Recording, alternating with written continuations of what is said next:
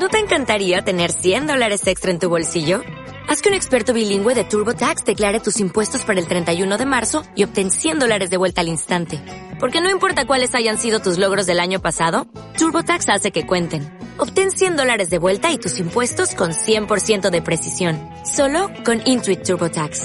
Debes declarar para el 31 de marzo. Crédito solo aplicable al costo de la presentación federal con TurboTax Full Service. Oferta sujeta a cambios o cancelación en cualquier momento las profecías que vimos del Antiguo Testamento que ya se han cumplido o que se están cumpliendo en la actualidad antes de que sea el día del arrebatamiento. ¿Cuál, era la palabra del arrebatamiento? ¿Alguien se acuerda? ¿Eh? Arpazo, ¿eh? que viene de zarpazo. Y la, y la palabra que es de, se refiere a cuando Jesús venga después de los mil años que es cuando todo ojo le verá que baja del cielo con todos sus santos. Parusía o parousia, según. Es que algunos le dicen de una forma, de otra forma. Bueno, vamos a ver que la nación, una de las profecías, es que tienes que buscar tú la, la diapositiva, Raúl, porque antes del 54, por ejemplo, una de las profecías, para hacer un repaso así muy rapidito para los que no estuvisteis la semana pasada, es que la nación de Israel nacería en un día. Ahora sí, Raúl lo tiene ahí, lo va poniendo. Dice Isaías 66.8, ¿quién oyó cosa semejante? ¿Quién vio tal cosa? Dijo el profeta Isaías. Concebirá la tierra en un día, nacerá una nación de una vez pues en cuanto Sión estuvo de parto, dio a luz a sus hijos. Israel nació en un solo día, el 14 de mayo de 1948. Este año va a ser recién 70 años que Israel se formó como nación, o sea que es una nación relativamente joven. El 14 de mayo se conformó como nación de aquellos que han venido de distintos lugares del mundo y el 15 de mayo fue atacada por la Liga Árabe, estando ellos en la sinagoga sin poder defenderse por siete países árabes. Otra de las eh, profecías es que los judíos regresarían a su patria. El profeta Isaías que nos da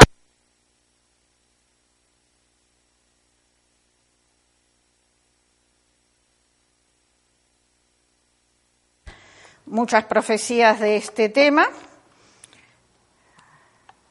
A ver si soy capaz. No soy capaz de ponerle la tapa de atrás. Dice, asimismo acontecerá en aquel tiempo que Jehová alzará otra vez su mano para recobrar el remanente de su pueblo, que aún quede en Asiria, Egipto, Patros, Etiopía, Elam, Sinari y Hamat, y en las costas del mar, y levantará pendón a las naciones y juntará a los desterrados de Israel y reunirá a los esparcidos de Judá de los, gracias Luis, de los cuatro confines de la tierra. Me voy a poner en el bolsillo así no corro el mismo riesgo. Esto se está cumpliendo a rajatabla. Dijimos que más de siete millones de judíos, habíamos dicho, seis millones era hace cinco años atrás, siete millones y pico de judíos, ¿eh? Ocho millones de judíos han vuelto a la tierra de Jerusalén, su tierra, a Israel, de todos lados del mundo, del Asia, del África, de América. Y eh, vemos que es una profecía que se ha cumplido según lo que decía el, el profeta. Isaías 27, seis días vendrán cuando Jacob, cuando hablamos de Jacob, ¿de quién hablamos? De Israel echará raíces y florecerá y echará renuevo Israel y la faz del mundo llenará de frutos. Según una página de Internet de Israel, sus exportaciones anuales de fruta y verdura suman 800 millones de dólares y las de flores y plantas ornamentales suman 200 millones de dólares anuales. Hemos dicho que Israel es el país más pequeño del mundo y es desértico, es árido la escasez más grande, lo que más abunda en, Israel es la falta de agua. No hay agua. Sin embargo, Israel se está, los desiertos se están convirtiendo en un vergel, así como eh, el profeta lo había profetizado hace 2.500 años atrás. Israel prosperaría económicamente, Ezequiel profetizó para arrebatar despojos y para tomar botín y para poner tus manos sobre las tierras desiertas ya pobladas y sobre el pueblo recogido de entre las naciones que se hace de ganado y posesiones que mora en la parte central de la tierra. Es increíble la eh, prosperidad económica que está habiendo en un pueblo tan pequeño como es Israel, de solamente 8 millones de personas. Una, eh, tiene una economía bollante, Tel Aviv es una ciudad impresionante, es preciosa, es progresiva, los que han estado lo saben, y realmente es una profecía que vemos que se está cumpliendo, en, que ya se ha cumplido. Otra de las profecías era que se restauraría el idioma hebreo. En 1982, bajo el liderazgo de Eliezer Ben Yehuda, se decidió que el hebreo debía ser el idioma oficial del retorno. Recordar que a Israel volvieron de todos lados de la tierra y cada uno traía su propio idioma. Los judíos llegaron hablando distintos lenguajes y dialectos de diferentes lenguajes, de, diferentes lugares. Sin embargo, se instauró el idioma hebreo y aquellos que venían de países porque habían perdido el idioma por una segunda generación nacido en otro país, eh, tienen que ir a la escuela obligatoriamente para aprender el hebreo. O sea que es una profecía cumplida. Otra era la recuperación de la moneda shekel que se utilizaba antes de Cristo. En 1980 el Parlamento de Israel restauró el shekel como moneda oficial de intercambio en Israel. Nosotros cuando estuvimos en noviembre usamos el shekel. El conflicto de por Jerusalén. Esto es un poquito más largo, perdonadme que hablo rápido, pero que esto lo hemos visto la semana pasada, por respeto a los que estuvieron, lo vemos así un poquito más rápido. Zacarías 12.2, una de las profecías más importantes del Antiguo Testamento de Zacarías. Es esta, he aquí yo pongo a Jerusalén por copa que hará temblar a todos los pueblos de alrededor contra Judá en el sitio contra Jerusalén. ¿Cuáles son los países que rodean a, Israel? El Líbano. El Líbano, Libia, Siria, Irak, Irán, Cisjordania, son todos países árabes, todos países musulmanes que están teniendo conflicto por la posesión de la tierra, por la posesión de Jerusalén. Leo, literalmente, desde 1967, cuando tuvo lugar la guerra de los seis días, literalmente, la guerra duró seis días y los judíos recuperaron Jerusalén para ellos, la parte oriental. La Jerusalén bíblica está localizada en el monte del templo. Desde ese día ha sido un tema de controversia para todos los miembros de la Organización de las Naciones Unidas, lo que conocemos como la ONU. Jerusalén es una ciudad pequeña, sin recursos naturales, ni puertos ni industrias significativas, aunque hace muy poco tiempo se ha descubierto un pozo de eh, gas muy importante que, empezó a crear litigio contra, eh, eh, con Rusia, porque Rusia es el mayor proveedor de gas a toda Europa. Eh, sin embargo, 476 resoluciones aprobadas por la ONU, ONU reiteran que el reclamo de Israel por la posesión de Jerusalén es nulo. Carece de validez. Los árabes la codician a Jerusalén y el Vaticano la considera su propiedad y desea internacionalizarla. Yo, hablando mal y pronto como como podemos decir, hablamos en casa, ¿qué pinta el Vaticano ahí? Tal como profetizara eh, Zacarías, Jerusalén es un problema para todas las naciones. Lo pondría como copa que haría temblar a todas las naciones que le rodean. Allí se desarrollarían los acontecimientos más importantes de los últimos tiempos. Si Jerusalén desapareciera, la Biblia no tendría ninguna validez para nosotros, perdería, toda fiabilidad. ¿Por qué? Porque ¿dónde vendrá Jesús después de que pase la tribulación y los mil años y baja a la tierra a eh, comandar a todas las naciones con vara de hierro, como dice el Apocalipsis? ¿En la China? No. En Argentina tampoco. Va a bajar a Jerusalén. y es un problema, aparte de político, espiritual. Por lo tanto, Jerusalén no puede desaparecer, porque será la ciudad donde gobernará Jesús por mil años. Pasados esto, el mundo se acabará. Eh, leo datos. Desde sus orígenes se ha convertido en la ciudad más codiciada y disputada del planeta. Alejandro Magno dijo, el emperador que conquista el mundo entero y no conquista Jerusalén, no ha conquistado nada se tomó como un trofeo de guerra por razones políticas, comerciales, religiosas, militares y diplomáticas. Jerusalén sufrió 36 guerras, fue invadida 28 veces, oprimida y saqueada por pueblos invasores como egipcios, asirios, babilonios, macedonios, ptolomeos, seleucidas, persas, árabes, romanos, bizantinos, árabes cruzados, mongoles, mamelucos, turcos, británicos y jordanos. Dieciséis pueblos tomaron el control de Jerusalén. Dieciséis naciones gentiles. Sufrió 17 terremotos y fue reducida a escombro y Jerusalén se levantó 18 veces y sigue en pie.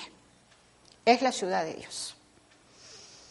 En el año 63 antes de Cristo los romanos invadieron el Medio Oriente por medio de Pompeyo, general y político romano. Lo primero que hace es cambiarle el nombre y la denominó Palestina, que proviene de uno de los siete montes de Roma. No tengo todos los nombres, pero el nombre era Palatino. Por lo tanto, este, este señor cambia el nombre de Israel a Palestina. A Palatino, que significa Palestina, viene del latín no viene de Filistea, porque Filistea significa invasor, intruso, agresor, alguien que invade y toma un lugar que no es el suyo. Los filisteos desaparecieron 700 años antes de Cristo. No hay vestigios de esa civilización en la actualidad. Palestina, ¿dónde nació Jesús? Sigue, hasta que encontremos. Sigue, sigue, sigue. Sigue. ¿Dónde nació Jesús? ¿En Palestina? No. Hace dos mil años la palabra de Dios dice, levántate, toma al niño y a su madre y vete a la tierra de, de Israel, no de Palestina. Porque han muerto los que procuraban la muerte del niño, Israel, no Palestina. Palestina, la palabra Palestina vino muchísimos años después. Entonces él se levantó y tomó al niño y a su madre y vino a tierra de Israel. En hebreo es Eretz Israel, tierra de Israel. No solo cambiaron el nombre de Israel por Palestina, sino que también cambiaron el nombre de Jerusalén, llamándola Aelia Capitolina capital del dios Sol, dios romano Aelia, que deriva del nombre propio de Adriano Aelius, mientras que Capitolina significa que la ciudad nueva se dedicaba a los dioses de la tríada capitolina. Le pusieron a Jerusalén nombres de dioses paganos.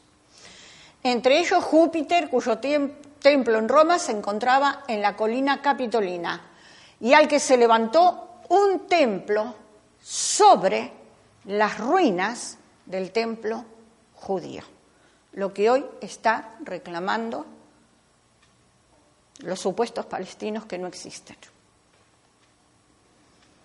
No solo cambiaron el nombre, bueno, eso lo he leído, eh, dice Deuteronomio, esto no, esto no lo leo. A ver, yo he leído un testimonio, lo repito, de la, semana pasada de un señor. ¿Quiénes son los palestinos? Los palestinos son aquellos países árabes que han hecho una alianza entre ellos y entre todos se llaman palestinos. Un señor que era jordano, que no está de acuerdo con la invasión a, Israel, a, Jerusalén, dice, ¿cómo es posible que yo ayer era un jordano y después de la guerra de 1967 soy un palestino? No se entiende. Hubo un señor, em, un ciudadano japonés de Tokio, que envió una carta a un diario local en junio del 2010 y dice, si ustedes están tan seguros de que Palestina, el país, fue fundado hace muchos siglos o generaciones y registrada a través de la historia escrita, espero que estén capacitados para responder las siguientes preguntas. ¿Cuándo Palestina fue fundada y por quién? ¿Cuáles fueron sus fronteras? No existe como país. ¿Cuál fue su ciudad capital? No hay una ciudad capital. ¿Cuáles fueron sus grandes ciudades? No hay, porque Palestina no existe. ¿Cuál fue la base de su economía? ¿Cuál fue su forma de gobierno? Ahora hay un gobierno, Abu Hamas, que se declaró el líder palestino que está en Cisjordania de todo el compendio de las naciones árabes. ¿Pueden ustedes citar por lo menos un líder palestino antes que Arafat? El que, el que eh, programó y, fue el propulsor del Estado de Palestina fue en la década del 60, 70, 80, Yasser Arafat. ¿Sabéis quién es? Ese señor bajito que murió, que usaba el pañuelo con un cuernito acá. Él es el que empezó la OLP, el fundador de la OLP para defender la supuesta Palestina inexistente. Organización eh, Palestina Libre. ¿Fue Palestina reconocida por algún país cuya existencia en aquel tiempo no dejase margen a interpretaciones? ¿Cuál era la lengua hablada en el país palestino? No hay. Son árabes. ¿Cuál fue el nombre de su moneda? No hay moneda palestina. ¿Cuál fue el nombre de su moneda? Escoja una fecha en el pasado y responda. ¿Cuál era la tasa de cambio de la moneda palestina frente al dólar, el yen, el franco, etcétera? Desde que tal país no existe hoy, explique, ¿por qué dejó de existir? Porque nunca existió. Nunca existió. Y la están reclamando. Si usted lamenta, se lamenta por el destino de la pobre Palestina, responda, ¿en qué época este país fue orgulloso e independiente? Nunca, porque Palestina nunca existió. Si el pueblo que usted por engaño llama palestino es algo más que una colección de gente salida de otros países árabes y si ellos tienen realmente una identidad étnica definida que les asegure el derecho de la autodeterminación, ¿por qué ellos no trataron de ser un país árabe independiente desde 1947 y hasta la derrota devastadora en la Guerra de los Seis Días en 1967? ¿Por qué diseñaron la oportunidad de establecer un Estado palestino basado entonces en la resolución de las Naciones Unidas en 1947, que estableció simultáneamente el derecho del pueblo judío a tener su propio Estado, que actualmente es el Estado de Israel? Es curioso que los palestinos quieran hoy lo que rechazaron en 1947 y que sigan insistiendo en eliminar al Estado de Israel legítimamente creado por Naciones Unidas, integrantes de las mismas.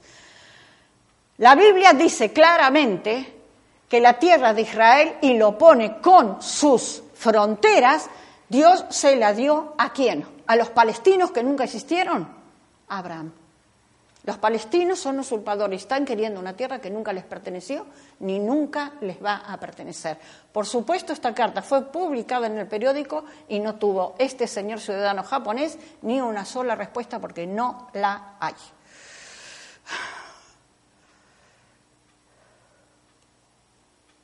¿Quieres que pongamos las 12 razones por las que no?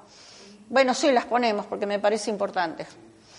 Sí las ponemos. Palestina no existe, por 12 razones. No existe el Estado de Palestina porque después de la caída del Imperio Otomano, los turcos, cuando la Sociedad de Naciones utilizó el sistema de mandato para facilitar la creación de naciones-Estado, los árabes que vivían en el mandato británico de Palestina no quisieron tener un Estado, pero hoy lo reclaman. No existe el Estado de Palestina porque en los años 20 y 30 del pasado siglo, cuando el pueblo judío comenzó a prepararse para conseguir su propio Estado, los árabes eligieron la resistencia violenta a la inmigración judía antes que trabajar para crear su propio Estado. Hubo masacres en comunidades judías ancestrales. Tres, no existe el Estado de Palestina porque en 1937, cuando los británicos propusieron que se creara uno, los británicos, los árabes rechazaron la propuesta. Esto provocó más violencia, incluyendo una masacre de judíos en Tiberíades. Cuatro, no existe el Estado de Palestina porque en 1947, diez años después, cuando la ONU sugirió que se creara uno, los árabes se negaron. Eso provocó una guerra civil. No existe el Estado de Palestina porque en 1948, cuando Israel se declaró independiente, los árabes no hicieron lo mismo, sino que prefirieron luchar para destruir Israel. Los árabes perdieron la guerra, 6.000 israelíes perdieron la vida.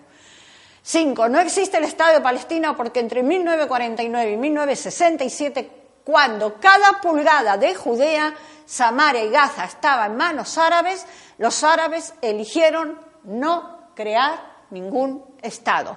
Prefirieron centrarse en destruir a Israel. No existe el Estado palestino porque cuando la paz se debatió directamente entre los judíos y los árabes, los terroristas islámicos respondieron asesinando a israelíes. Cientos de judíos fueron asesinados durante el proceso de paz. Los musulmanes no quieren la paz. No existe el Estado de Palestina porque los árabes se levantaron de la mesa de negociación en el año 2000 reciente. En lugar de negociar, eligieron comenzar la segunda intifada. Más de, de mil israelíes fueron asesinados. La violencia. No existe el Estado de Palestina porque cuando Israel se retiró de Gaza, hoy en día los musulmanes los de que conforman los mal llamados palestinos, la OLP, está asentada en, Gaza y Cisjordania. Desmanteló los asentamientos. Jamás tuvo el control. ¿Sabemos lo que es jamás? Un grupo terrorista. Y están controlando ellos la la franja de Gaza. ¿Eh? No, jamás. Hezbollah está en otra zona, ¿eh? Jamás tomó el control y atacó disparando misiles de cohetes hacia el territorio de Israel. Claro, como los israelitas respondieron, ¿qué hacen ahora estos señores sabios de, la, franja de, la franja de Gaza? Están haciendo, ya lo han hecho, túneles debajo, subterráneos, para enviar los explosivos por, subterráneamente para que exploten en el centro de Jerusalén. Entonces los israelitas lo amenazaron, eh, Benjamín Netanyahu los amenazaron diciendo que si ellos no cierran esos túneles le, cortan la prohibición del agua. Nueve, no existe el Estado de Palestina porque en 2008, cuando el primer ministro israelí Omer ofreció ese Estado al presidente palestino, Abu Hamas, los palestinos lo rechazaron. No existe el Estado de Palestina porque los árabes actualmente están divididos en bandos enfrentados por el mismo tipo de disputas que vemos explotar en todo el resto del, medio, eh, del Oriente Medio, los chiitas y los sunitas. No existe el Estado de Palestina porque demasiados árabes, no todos, simplemente no aceptan, aún no aceptan la coexistencia pacífica con Israel. No existe el Estado palestino porque demasiada gente tiene intereses en el conflicto. Eso es especialmente cierto en lo que respecta a las miles de organizaciones no gubernamentales que en una perversa simbiosis opinan sobre un conflicto que probablemente no existiría sin ellas. Seguimos con las, retomamos aquí, seguimos con las profecías. Rusia, Ah, bueno, sí, por lo, por lo de lo anterior, ¿qué países no reconocen a Israel? En la actualidad, un total de 32 Estados miembros de las Naciones Unidas no reconocen el Estado de Israel. 18 de los 22 miembros de la Liga Árabe, Argelia, Bahrein, Comoras, Djibouti, no sé cómo se dice, Irak, Kuwait, Líbano, Libia, Marruecos, Omán, Qatar, Arabia Saudita, Somalia, Sudán, Siria, Túnez, Emiratos Árabes, Yemen y otros, todos países árabes. Cuando el 6 de diciembre Donald Trump hizo explotar la bomba que hizo explotar diciendo que pasaría su que trasladaría su embajada de Estados Unidos a Jerusalén, de todos los países del mundo, solamente 13 países aprobaron esta decisión de Donald Trump. Dos países latinoamericanos y el resto países que son insignificantes. Otros países como Argentina, lamentablemente, no votó y ahí se quedó la cosa. Eso es una caldera.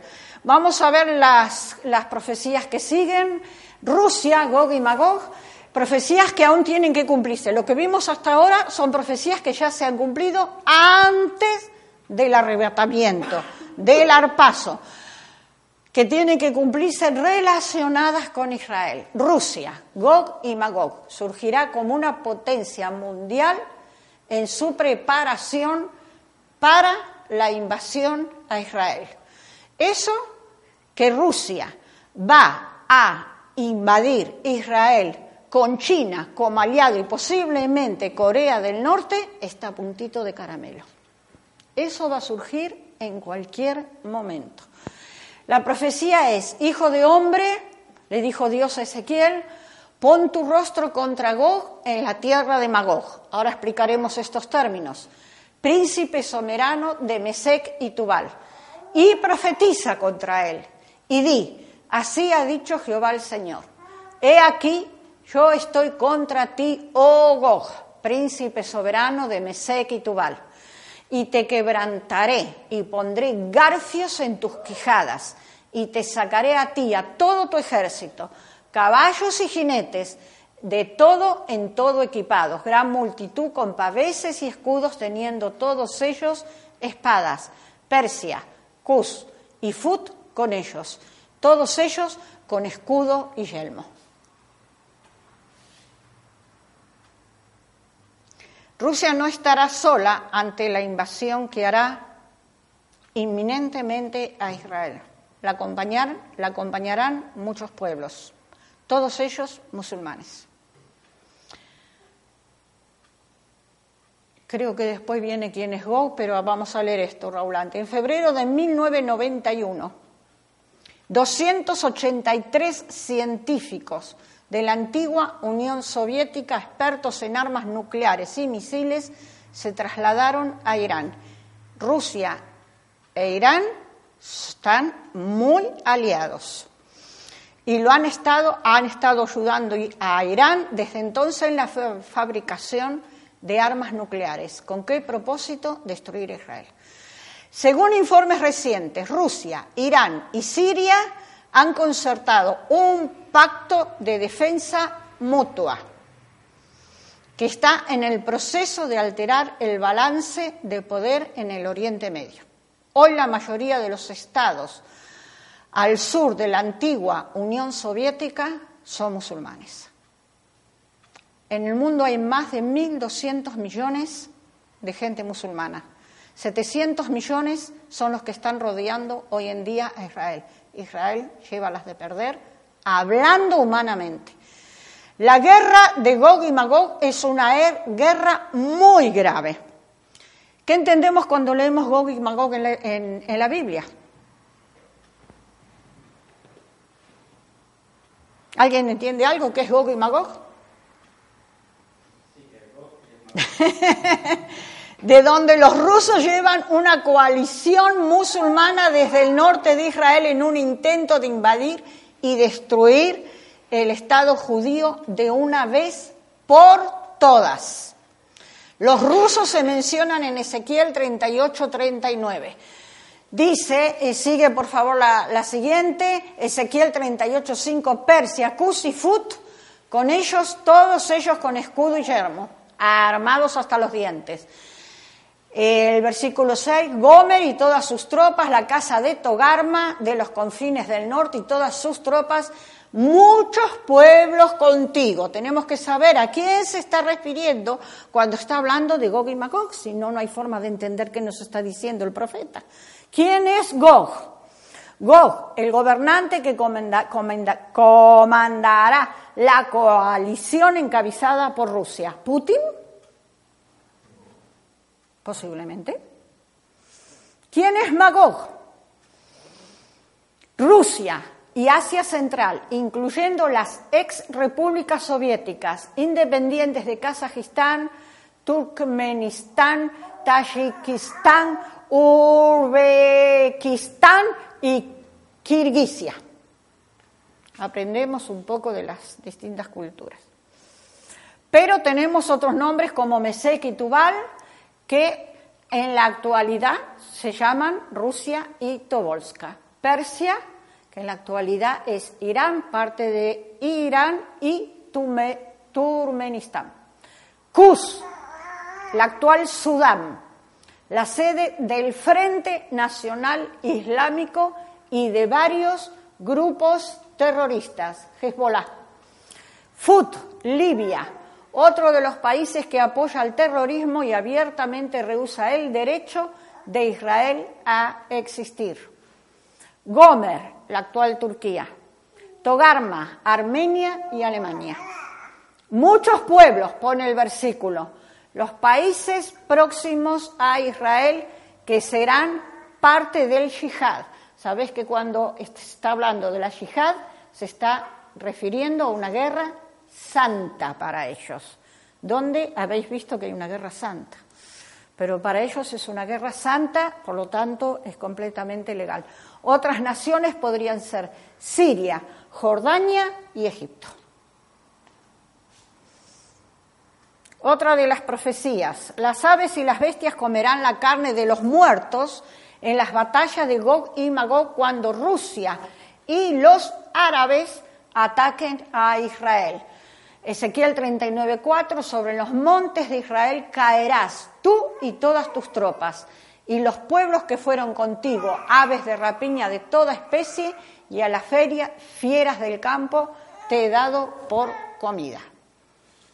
Se sabe que Israel es el primer lugar del mundo para la migración de las aves. Durante la primavera y el otoño, miles de millones de aves vuelan sobre el territorio. Muchas de esas aves son carroñeras.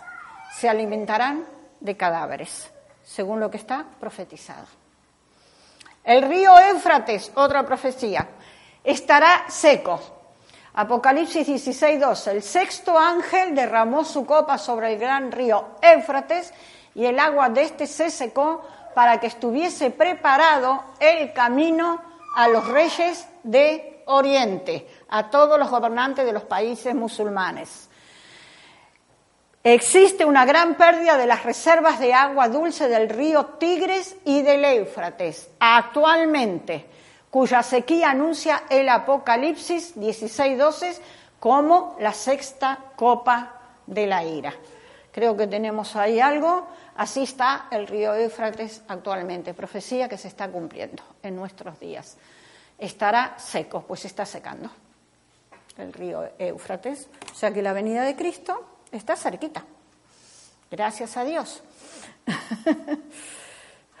la disminución del caudal del río en la actualidad ha diezmado granjas a lo largo de su extensión, dejando en suma pobreza a pescadores y agricultores, los que ha llevado a los habitantes de la ribera a abandonar su tierra para dirigirse hacia las ciudades más cercanas en búsqueda de empleo. Profecía cumplida. Mateo 24, 3, 5. Otros pasajes paralelos de esta lectura, Lucas 21 y Marcos 13, hablan todos del mismo tema, los tres evangelios sinópticos. Eh, dice, y estando él sentado, Jesús, en el monte de los olivos, los discípulos se le acercaron aparte diciendo, dinos, ¿cuándo serán estas cosas y qué señal habrá de tu venida y del fin del siglo? Sabemos que los griegos pedían sabiduría y los judíos siempre pedían señales. Respondiendo Jesús les dijo, mirad que nadie os engañe porque vendrán muchos en mi nombre diciendo, yo soy el Cristo y a muchos engañarán. ¿Esto está pasando? Claro que está pasando. Desde el comienzo Jesús les advierte a sus discípulos que muchos serán engañados mientras anticipan el regreso de Jesús, ponen fechas. La Biblia dice que no sabemos el día ni la hora. Habrá falsos maestros que tendrán muchos seguidores, enseñarán doctrinas falsas y descarriarán a muchos. Segunda de Pedro 2 pone, hubo también falsos profetas entre el pueblo, como habrá entre vosotros falsos maestros que introducirán encubiertamente herejías destructoras. Una de esas herejías destructoras es la teología de la prosperidad, atrayendo sobre sí mismo eh, destructora y aún negarán al Señor que los rescató, atrayendo sobre sí mismo destrucción repentina. Muchos seguirán sus disoluciones o sus barbaridades por causa de los cuales el camino de la verdad será blasfemado. Una profecía evidente que estamos en los últimos tiempos, podemos nombrar la nueva era, que se ha infiltrado sutilmente en las iglesias. Otra, falsos profetas hambrientos de dinero. Por avaricia harán mercadería de vosotros con palabras fingidas, o sea que se enseñará falsa doctrina en las iglesias. Sobre los tales ya de largo tiempo la condenación no se tarda y su perdición no se duerme. Hermanos, las profecías se cumplen delante nuestro. Los voy a leer solamente unos poquitos datos de todo lo que tenía recopilado, de estos falsos profetas hambrientos de dinero o mercaderes de la sana doctrina. En el 2015 murió José Luis de Jesús Miranda, quien fue el fundador de la pseudo iglesia Creciendo en Gracia, quien dijo ser Jesucristo. Ya en el siglo XIX, un tal John Nichols Toms decía ser Jesucristo encarnado.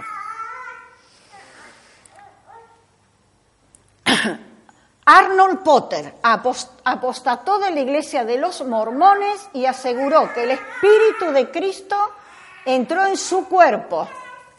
Por lo tanto, él se convirtió en Potter Cristo. La gente le seguía. Potter Cristo del Dios vivo. Él, él intentó saltar de un acantilado para ascender al cielo y se mató.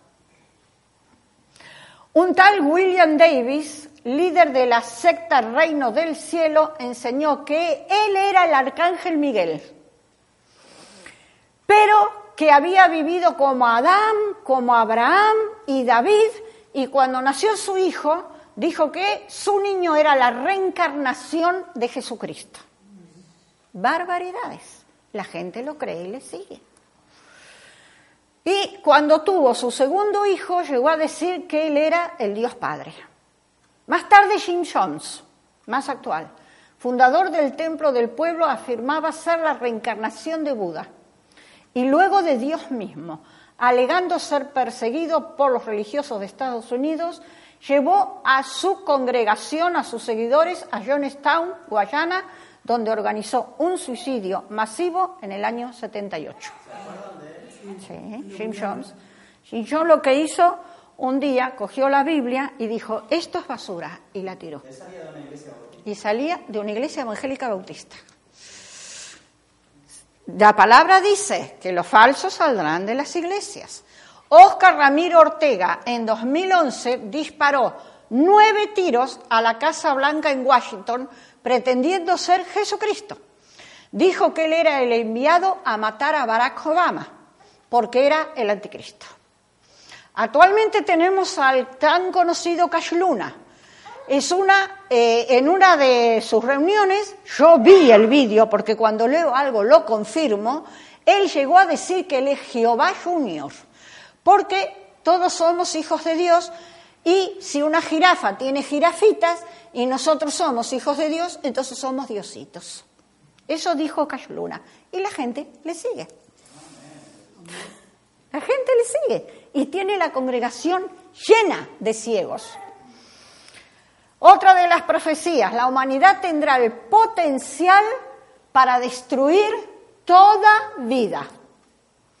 Mateo 24, 21 de 22, porque habrá entonces gran tribulación, cual no ha habido desde el principio del mundo hasta ahora, ni después la habrá. Y si aquellos días no fuesen acortados, nadie sería salvo más por causa de los escogidos, aquellos días serán acortados. Bien, eso lo dijo Jesús, no lo dijo ningún apóstol. Cuando el Señor Jesús pronunció esta profecía, los armamentos de entonces, ¿cuáles eran? Lanzas y espadas. Pero hoy, con todo el armamento nuclear, biológico, químico y radiológico, es posible matar todas las vidas del planeta. De acuerdo con un foro mundial creado en 2005, las armas nucleares son consideradas como la fuerza más poderosa jamás inventada por la humanidad. La humanidad se ha aplicado mucho en conseguir armas para matarse entre ellos. Se estima que hoy hay aproximadamente 27.000 armas nucleares en existencia, en un, en un, rango de 100 a 500 kilotones. A esto se le suman las armas biológicas, radiológicas, químicas y millones de armas pequeñas. El mundo está así. Zacarías anticipó el uso de armas nucleares. 14.12, y esta será la plaga con que herirá Jehová a todos los pueblos que pelearán contra Jerusalén. La carne de ellos se corromperá estando ellos sobre sus pies y se consumirán en las cuencas sus ojos y la lengua se le deshará en su boca. La, bomba de neutrones, neutrones literalmente derrite a la persona, disuelve a sus víctimas, tal como lo profetizó Zacarías 2500 años atrás.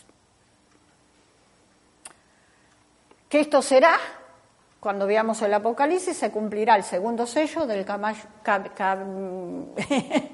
del caballo bermejo rojo de Apocalipsis 6, cuando el Cordero rompió el segundo sello, aquí la iglesia ya habrá sido arrebatada, oía al segundo ser viviente que gritaba, ven.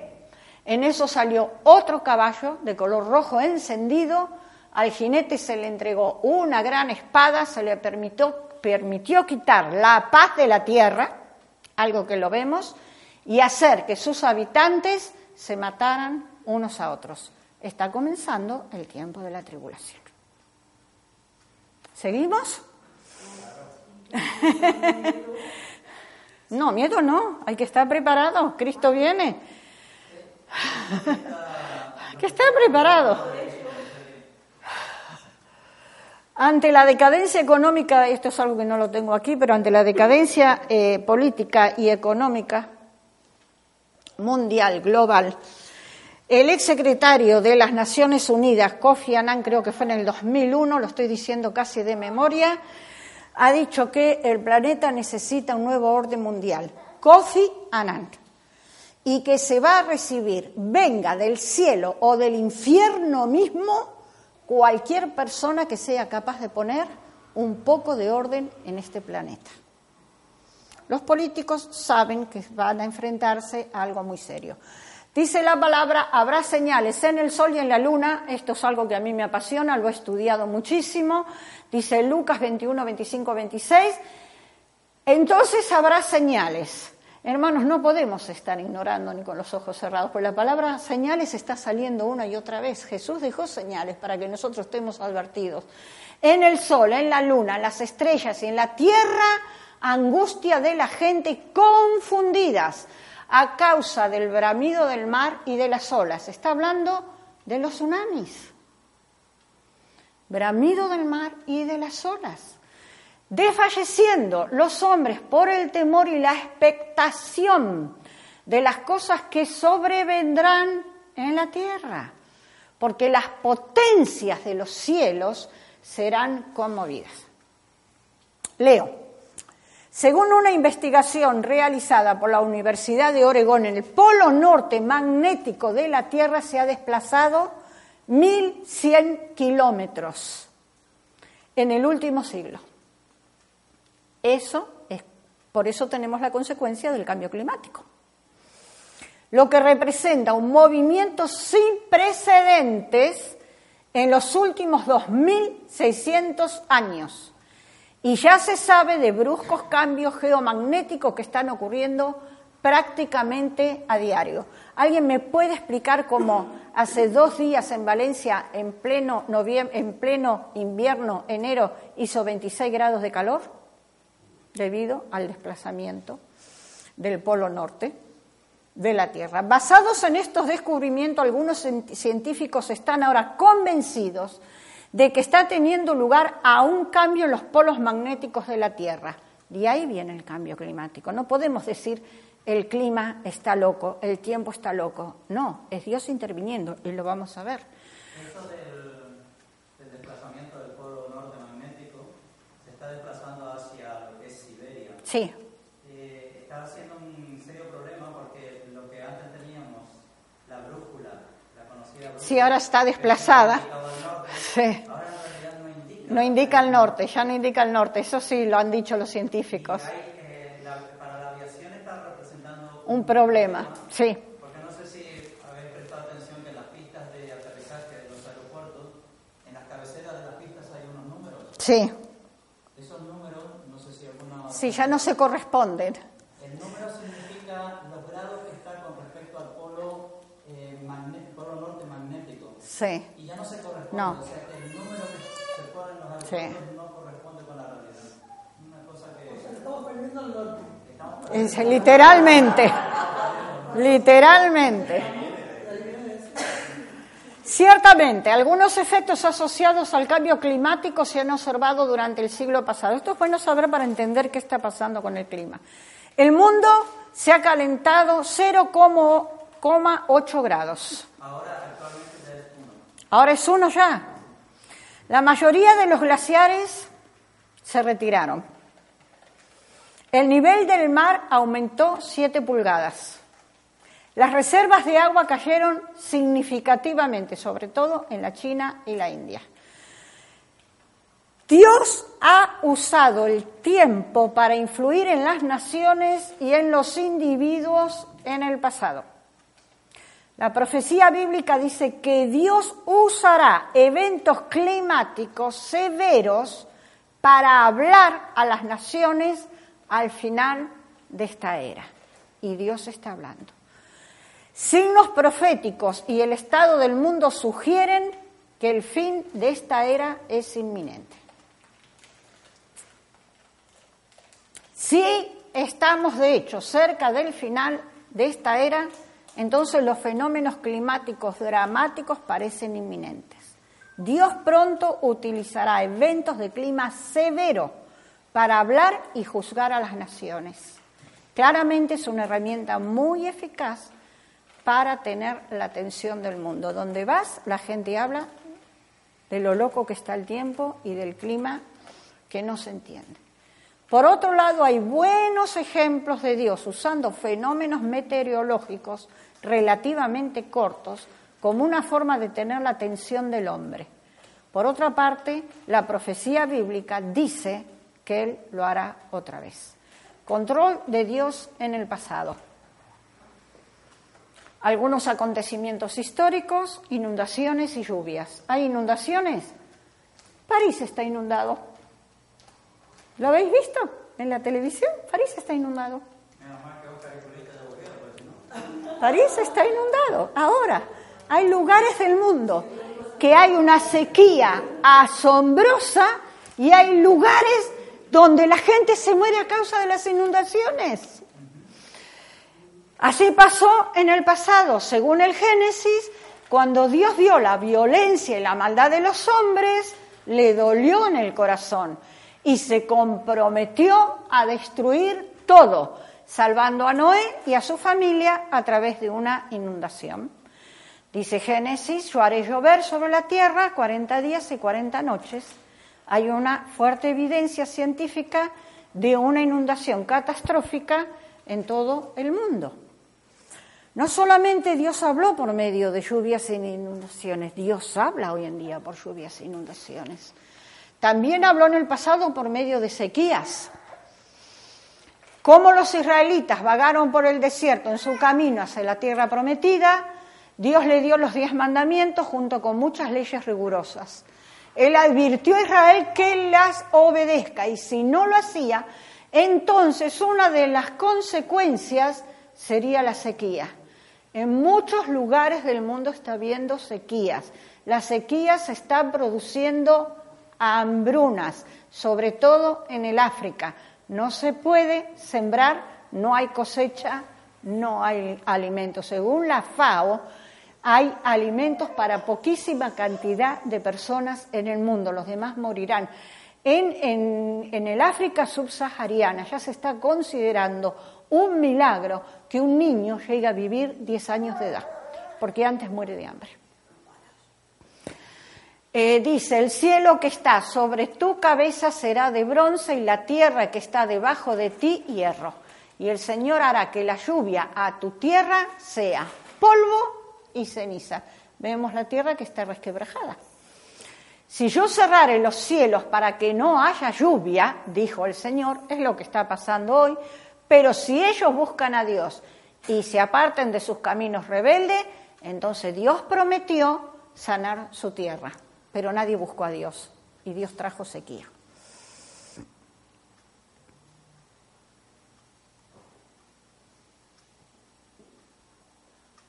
Bueno, Ageo no lo pongo. Dios habló por medio de tormentas y granizo. La séptima plaga de Egipto, ¿cuál era? Granizo, severo, porque Faraón no dejaría ir a los israelitas. Dios le dijo a Faraón, les enviaré granizo muy pesado y el granizo destrozó todos los árboles del, campo. ¿Habéis visto fotos en Facebook y en distintos lugares que hay manos que muestran los granizos que son como del tamaño de un huevo de gallina? Está pasando también, ¿no? Como Dios hablaba en el pasado, Dios está hablando en el presente. Es inusual, es inusual. Cuando los reyes de los amarreos atocaron a los amigos a los amigos de Israel, el ejército de Josué subió a defenderlos. Se registra que Dios ayudó a Israel lanzando grandes piedras de granizo en el enemigo. Mas murieron de las piedras del granizo que los muertos por los hijos de Israel. Murieron más por el granizo que por la guerra misma. Está pasando hoy en día. Teniendo en cuenta que Teniendo en cuenta que Dios hizo la luna para marcar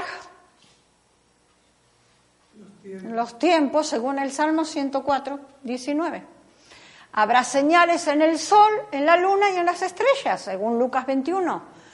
Mateo dice, el sol se oscurecerá, la luna no dará su resplandor, las estrellas caerán del cielo y las fuerzas de los cielos serán sacudidas.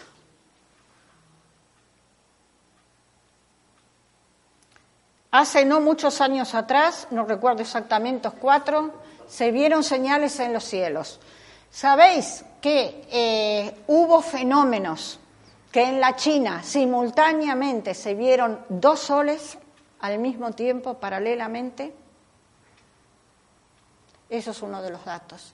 ¿Sabéis que en distintos lugares del mundo se están oyendo sonidos de trompeta en el cielo, en América, en Europa y en distintos continentes. Son, son, lo tienen loco, pero los científicos no saben de dónde provienen esos sonidos. No, ni de ningún arcángel tocando el violín.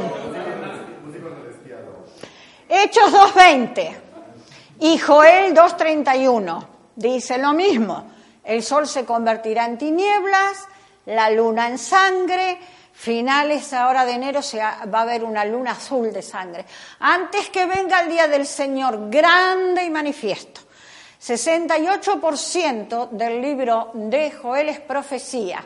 Está escrito eh, hacia el año 9 antes de Cristo, durante el reinado del rey Joás, que la Biblia no nombra. El versículo más importante de este libro es el capítulo 1.15, que dice, ay del día, porque cercano está el día de Jehová y vendrá como destrucción por el Todopoderoso. El sol se convertirá en tinieblas y la luna en sangre antes que venga el día grande y glorioso del Señor.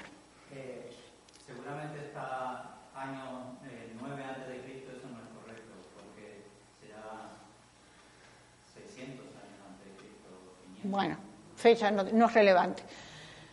Dice que la luna se convertirá en sangre. ¿Qué quiere decir? Que cambiará su color. se pondrá en un color rojizo. Esto ya, ya ha ocurrido cuatro veces seguidas en solo dos años. Está comenzando el tiempo del fin, ya ha comenzado. La NASA ha dado mucha información por Internet. Se llaman tétradas, que significa cuatro. Esto tiene que ver con el plan profético de Dios que creó los astros del cielo con un fin determinado. Por esto Jesús dijo que habrá señales en el cielo, en el sol, en la luna y en las estrellas. Las últimas tétradas lunares, ahí están las últimas tétradas lunares, ocurrieron en 2014-2015. Están relacionadas con el posterior advenimiento del anticristo. Las tétradas se produjeron solo siete veces en los últimos dos mil años. Todas las veces que esto sucedió en el pasado, se han producido cambios significativos para los judíos especialmente. Las tétradas ocurrieron en... ¿Me pasas la siguiente? Esto lo dije. Ocurrieron en 1428-29. Marcó una ola de conversiones forzadas de judíos en Europa, teniendo que renunciar al judaísmo tenían que renunciar a su cultura, a su religión y hacerse católicos. Ocurrieron en Pascua del año 1492 y se repitió en 1493. ¿Qué pasó? Vino desgracia para los judíos de España. Los judíos fueron expulsados de España y Portugal. Comenzó la Inquisición por Torquemada. Cuando Tomás de Torquemada persiguió a los judíos por no convertirse al catolicismo. Y fue cuando los llamaron marranos a los judíos, que para los judíos es un animal inmundo. A partir de allí se extendieron por todo el mundo de una forma inédita. ¿Cuándo más ocurrieron? Siempre ocurren las tétradas coincidiendo con fechas judías. Puedes poner las lunas, Raúl, la imagen de las lunas, por favor. Siempre que ocurrieron las tétradas, era una fiesta judía. En, los judíos tienen siete eh, fiestas muy importantes, muy significativas. Pero estas tétradas ocurrieron coincidiendo con fiestas muy importantes para los judíos. En la Pascua, en los tabernáculos, 29 de Adar, Pascua y tabernáculos. Seguimos. Pascua de 1967 ocurrió la guerra de los seis días, que resultó con la conquista de Jerusalén de mano de los árabes, lo cual ha intensificado el odio y los ataques terroristas para la gente judía en la nación Estado de Israel, y provocando que desde entonces la ciudad Jerusalén se convirtiese en el centro del principal conflicto de todo el resto del mundo, algo que ya hemos visto. Las últimas tétradas fueron recientes. El 15 de abril de 2014, coincidiendo nuevamente con la Pascua judía, y el 8 de octubre del año 2014, que coincidió con la fecha de los tabernáculos. Es significativo. La tercera fue el 4 de abril del 2015, coincidiendo otra vez con la Pascua de los judíos. La cuarta, el 28 de septiembre, concordando nuevamente con la fecha la fiesta de los tabernáculos. En medio estuvo el eclipse total lunar que coincidió con el inicio del año judío, primero de Nisan, el 20 de marzo de 2015. La coincidencia de lunas rojas tétradas con fiestas judías es verdaderamente excepcional. Significativo, ¿no? Se está pronosticando una nueva, pero esta no va a ser luna de sangre, sino dicen luna azul para el 30 hora de enero. Otra profecía, la instauración de un gobierno mundial. Daniel 7:23 dijo así, la cuarta bestia, hemos visto las bestias anteriormente, será un cuarto reino en la tierra, el cual será diferente de todos los otros reinos, y a toda la tierra devorará, trillará y despedazará. El antiguo imperio romano revivido abarca toda la Europa y finalmente controlará al mundo entero. La Unión Europea avanza cada día más por un intento de unir a Europa, la globalización, política, económica y religiosamente, el ecumenismo, un nuevo orden mundial, algo que está mm, promoviendo el Papa Pancho Francisco, que prevé la instauración de una moneda única y un único gobierno mundial, en manos de un único sujeto, el anticristo. Todo va encaminado a que pronto aparezca en escena a través de la política y su mejor arma serán las promesas de paz y seguridad y su personalidad carismática. El ecumenismo está siendo promovido por el Papa. Primero hay que definir lo que es ecumenismo, el término oikomené, se utilizó desde los tiempos del Imperio Romano para expresar al mundo como unidad. En la actualidad la palabra ecumenismo tiene una significación eminentemente religiosa y es usada primordialmente para aludir a los movimientos existentes en el seno del cristianismo, según Wikipedia.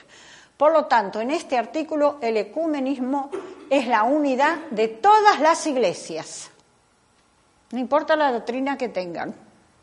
Si la iglesia se tiene que aliar a otra iglesia y decir que la salvación viene por María, lo tendríamos que aceptar de estar afianzados en el ecumenismo.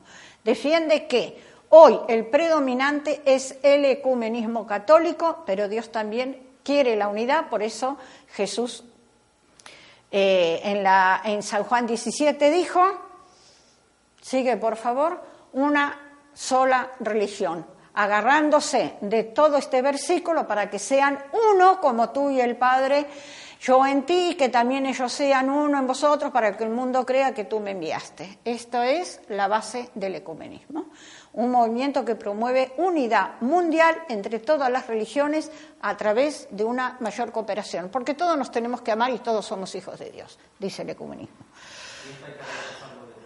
¿Eh? hay que rechazarlo de. Es diabólico, esto es lo que está preparando que salga a escena el anticristo. Otra de las profecías, más cuando oigas de guerras y de rumores de guerra, no os turbéis, porque es necesario que suceda, pero aún no es el fin. ¿Estamos escuchando de guerras? Todos los días porque se levantará nación contra nación, reina contra reino y habrá pestes, hambres, terremotos en diferentes lugares. Esto lo tenemos, es el pan diario. Eh, reino contra reino, la palabra viene de etnos, que es la etnografía, el estudio de razas, culturas, religiones de las razas, costumbres de los pueblos. La guerra será entonces por causa de religión, raciales y políticas. Esto marcará el principio de la gran tribulación, lo que estamos viviendo ahora. Nación contra nación, o según la palabra griega, polis, país contra país. La tierra estará colmada con violencia. Lucas 17, 26. Como fue en los días de Noé, así también serán los días del Hijo del Hombre. Y se corrompió la tierra delante de Dios y estaba la tierra llena de violencia Dice Génesis, y miró, Dios la tierra, y aquí que estaba corrompida, porque toda carne había corrompido su camino sobre la tierra. Leo, solo en Estados Unidos la violencia ha aumentado el 500% desde 1960. Hace 50 años el aborto, el asesinato violento de niños en el vientre de su madre era ilegal en la mayoría de los países. Hoy el aborto es legal en la mayoría de los países del primer mundo y en algunos del tercer mundo. Cada año son abortados 50 millones de niños, son asesinados. Eso es violencia.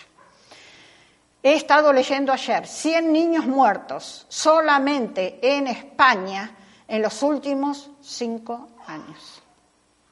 Solamente aquí en España, 100 niños muertos. Eso es violencia infantil. Violencia de género. Una de cada cinco mujeres será violada a lo largo de su vida. una de cada cinco. Y la mitad de las víctimas de homicidios son asesinadas por sus esposos, sus compañeros o por quienes lo fueron.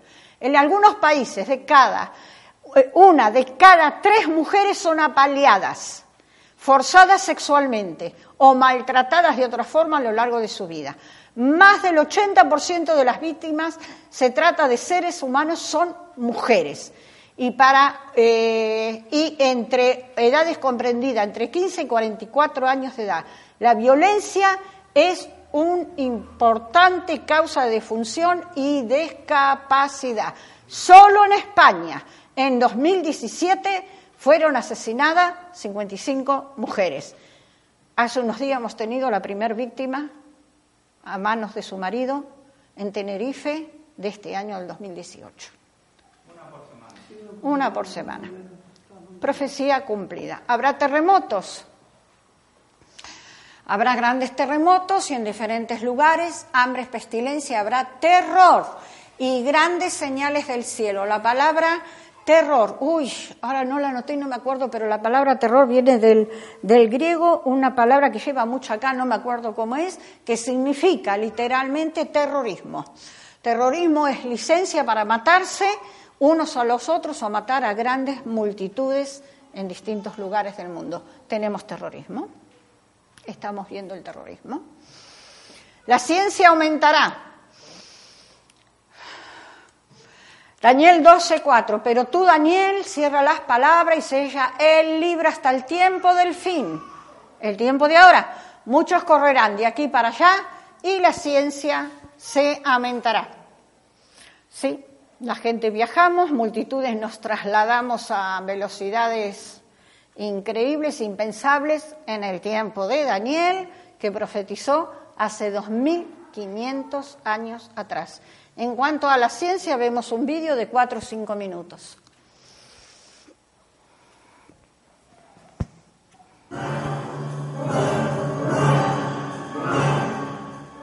Y muchos correrán de aquí para allá, y la ciencia se aumentará.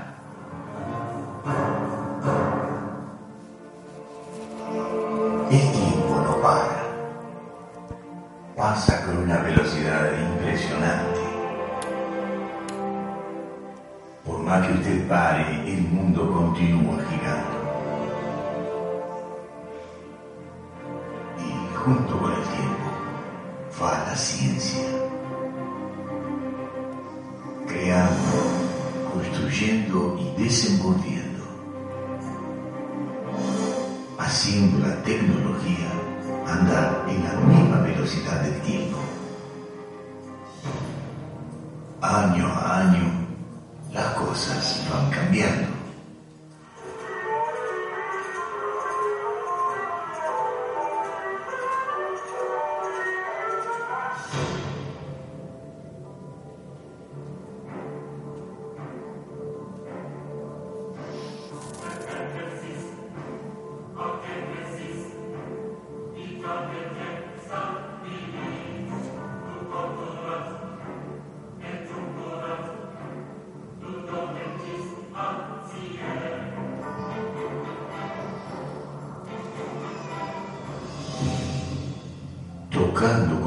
Emoción del ser humano.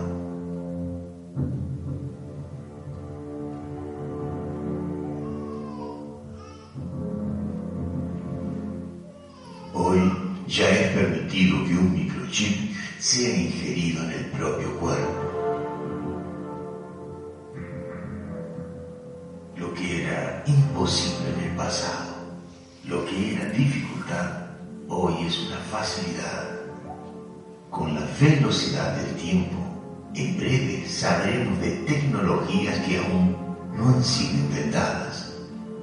Estudios ya prevén que en el 2014 el conocimiento humano doblará cada 72 horas. Y esto significa que todo profesional necesita actualizarse siempre. Existen previsiones que en breve existirá un supercomputador que excederá la capacidad computacional del cerebro humano. Sí, ya comenzamos, porque ya existen personas con computadores en el cerebro. como por ejemplo los pacientes con el mal de Parkinson, y esos mecanismos que pueden estar instalando nuevos programas adentro de su cerebro por el lado de afuera, y esto ya está sucediendo. Y no termina por ahí, conforme la tecnología avanza, dispositivos microscópicos controlados por un computador llamado nanobos serán capaces de desempeñar una serie de tareas en el cuerpo humano. Vamos a poder enviarlo por la corriente sanguínea y tener billones de computadores microscópicos en la corriente sanguínea. Ellos nos mantendrán saludables. Por medio del 2030, el hombre va a ser la mitad biológico y la mitad no biológico. La ciencia tecnología irá intentando hasta invadir en otros planetas. Recientemente, cientistas de tres centros de pesquisas de Francia, Portugal y Suiza anunciaron la descubierta de un planeta afuera del sistema solar, el Kepler 22b, y por causa de las características de temperatura y composición, él sería ideal para ser habitado. Todavía no es posible llegar él por causa de la distancia, mas según por muchos estudios, tiene una temperatura semejante al del planeta Tierra, entre 0 y 40 grados, lo que torna posible la existencia de agua en el estado líquido y consecuentemente la posibilidad de alguna forma de vida. Ahora pare y reflexione. Lo que representa todo esto, la señal de la vuelta del Señor Jesús, y muchos correrán de aquí para allá y la ciencia se aumentará.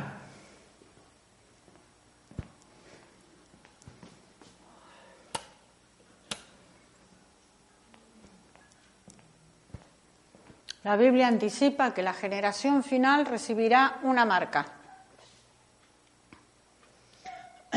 Apocalipsis 13, 16, y así a que todos, el anticristo, pequeños y grandes y ricos y pobres, libres y esclavos, se les pusiese una marca en la mano derecha o en la frente. El microchip ya está siendo implantados en algunos lugares de Europa y en Estados Unidos a nivel de animales. Eh, eso está dando muy buen resultado y se, quiere implantar en cualquier momento, sale la orden de que todos debemos de, de tener un microchip implantado en nuestro cuerpo. De acuerdo con una noticia publicada el 28 de agosto de 2006, a partir de octubre en el mismo año, todos los pasaportes en Estados Unidos poseen un chip con la información del poseedor. No pasará mucho tiempo cuando por razones de seguridad y por cuestión de terrorismo, este chip será implantado en cada ser humano de la faz de la Tierra. Los pasaportes de todos los países desarrollados ya tienen el chip ese.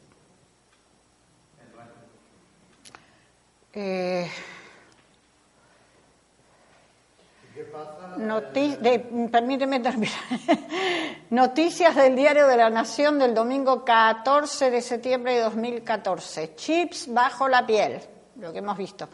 Por razones de seguridad médicas o simplemente tecnológicos comenzaron, comenzaron ya a implantarse en humanos. ¿Cómo pueden ser útiles? Esta tecnología permitiría, por ejemplo, almacenar en los chips desde información médica hasta datos de identificación o actuar como geolocalizador a través de la tecnología GPS. En países donde existen muchos secuestros, pone como México y Colombia, varias compañías ofrecen un servicio para implantar chips en potenciales víctimas de ese delito. Varios funcionarios, empresarios lo utilizan, implantándose chips ellos mismos o a sus familiares. ¿Cómo funciona? Las compañías de seguridad suelen inyecta- inyectar con una jeringa un chip del tamaño de un grano de arroz y el que está dentro de una, que está dentro de una cápsula de vidrio. Un transmisor en el chip envía una señal de radio a un receptor más grande que tiene el cliente y que cuenta con un sistema de geolocalización. ¿Qué? Porque me la contestaba. Te iba a preguntar que, qué es lo que era el chip que hacía. es un geolocalizador, es para poder saber dónde estás tú continuamente, para poder localizarte y que tenga toda tu información médica y económica. Los, animales aquí en España, bueno, en Europa, tienen que tener obligatoriamente un chip. Sí. ¿Sigo o me detengo? Vemos dos más. Aumento de las enfermedades mortales. Habrá pestes, hambres y terremotos en diferentes lugares, enfocándonos en enfermedades tales como el SIDA, el ébola, el virus ANTA, el dengue, el virus aviar y otras van, más van en aumento, aun cuando los científicos aseguraron que se erradicarían muy pronto. No es verdad. Se implantará un sistema económico global y hacía que todo, bueno, lo que hemos leído después, y que ninguno pudiese comprar ni vender, sino el que tuviese la marca o el nombre de la bestia o el número de su nombre. Esto era inconcebible para la época de Juan, que es el que lo escribió. Sin embargo, para los globalistas de hoy en cada nivel de gobierno están tratando de unir al mundo en un gobierno, en único, en un único sistema económico, una única moneda. Todo va hacia el gobierno mundial con una única moneda. Aunque creemos que esta moneda va a ser electrónica, ya se está dando pautas que el dinero está desapareciendo del mundo. También la aparición del anticristo y el chip, la marca de la bestia que en Apocalipsis nos habla, el 666, que ya se está colocando por el momento en forma voluntaria, pero esto será obligatorio. Según Joseph Sclips, profesor de Columbia eh, University, Europa necesita replantear su sistema monetario para salvar al euro lo cual nos hace ver que para la creación de una moneda global con el reinado del anticristo se necesitará también un fondo de depósitos globales. En sus propias palabras vemos que va rumbo a esto, establecer un seguro de depósitos común, mismo que evitaría la fuga de dinero en los países que ya tienen un desempeño deficiente, así como otros elementos constituyentes de una unión bancaria aún la economía de los países sólidos está siendo afectada. Los países ricos están entrando en una etapa de crisis económica. Y lo dejamos aquí.